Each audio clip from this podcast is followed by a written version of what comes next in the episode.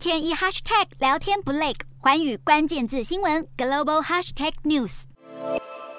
全球科技大厂在前两年大举招兵买马，但近来相继宣布要减缓招募人才。美国科技巨擘谷歌执行长皮查伊在写给员工的信件中说，公司从现在到明年将会减缓招募和投资步调。皮查伊还提到，全球经济展望充满不确定性，就像所有公司一样，谷歌也难敌经济逆风。而目前雇佣大约十八万人的美国科技龙头微软也表示，正在裁减一些职务，但影响到的员工总数不到百分之一。此外，脸书母公司 Meta 也传出要求管理阶层将表现不佳的员工解雇，来精简人事。科技业之所以被迫降温，主要原因是通货膨胀、乌克兰战争、供应链困境以及经济恐怕会陷入衰退。不止科技大厂，各大车厂也一样。美国电动车大厂特斯拉在六月就宣布计划裁员百分之三点五，执行长马斯克还说，打算在未来三个月裁减百分之十的正职员工，同时增加更多的实薪员工。美国汽车大厂福特则表示，短期内将进行重组。